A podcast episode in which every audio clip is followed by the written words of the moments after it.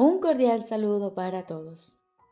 Hoy continuamos leyendo el libro de ejercicios de un curso de milagros. Décimo segundo tema especial. ¿Qué es el ego?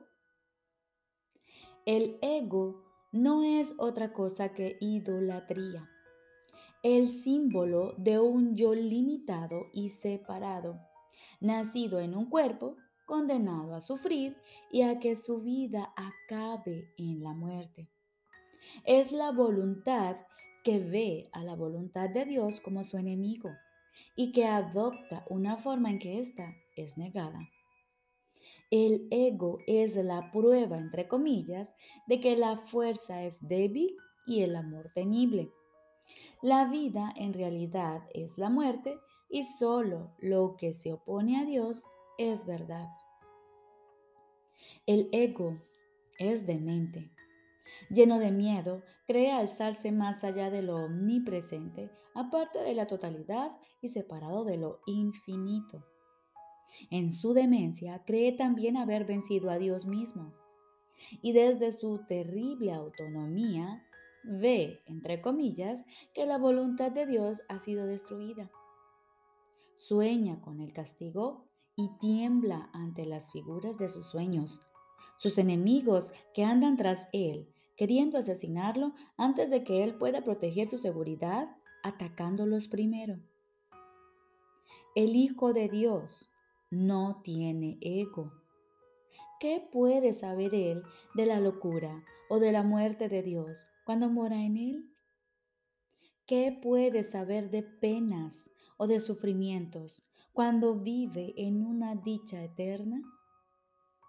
¿Qué puedes saber del miedo o del castigo? ¿Del pecado o de la culpabilidad? ¿Del odio o del ataque?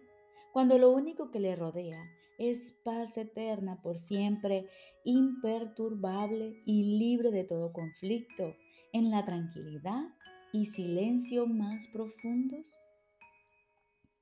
Conocer la realidad significa no ver al ego ni a sus pensamientos, sus obras o actos, sus leyes o creencias, sus sueños o esperanzas, así como tampoco los planes que tiene para su propia salvación y el precio que hay que pagar por creer en él. Desde el punto de vista del sufrimiento, el precio que hay que pagar por tener fe en Él es tan inmenso que la ofrenda que se hace a diario en su tenebroso santuario es la crucifixión del Hijo de Dios. Y la sangre no puede sino correr ante el altar donde sus enfermizos seguidores se preparan para morir. Una sola azucena de perdón, no obstante, puede transformar la obscuridad en luz y el altar a las ilusiones en el templo a la vida misma. Y la paz se les restituirá para siempre a las santas mentes que Dios creó como su Hijo, su morada, su dicha y su amor, completamente suyas y completamente unidas a Él.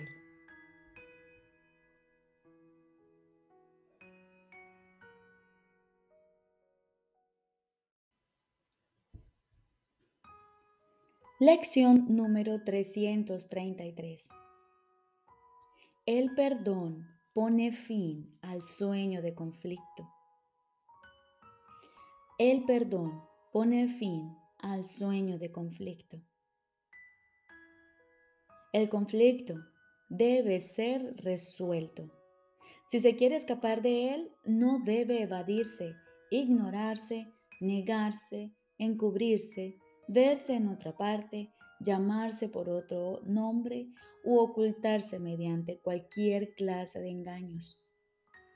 Tiene que verse exactamente como es, allí donde se cree que está.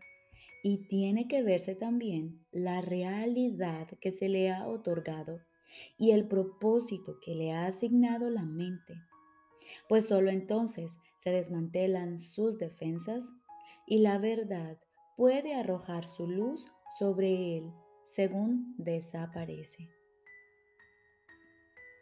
Padre, el perdón es la luz que tú elegiste para que desvaneciese todo conflicto y toda duda y para que alumbrase el camino que nos lleva de regreso a ti. Ninguna otra luz puede dar fin a nuestro sueño malvado. Ninguna otra luz puede salvar al mundo, pues dicha luz es lo único que jamás ha de fallar, ya que es el regalo que le has hecho a tu Hijo bien amado. Y ahora nos quedamos allí, aguardando en silencio. Aquietamos nuestros pensamientos y se los entregamos al Padre para unirnos en el perdón y de esta forma poder escuchar su voz, la voz del Padre que nos habla a cada instante. Estoy seguro de que Él te hablará y de que tú le oirás.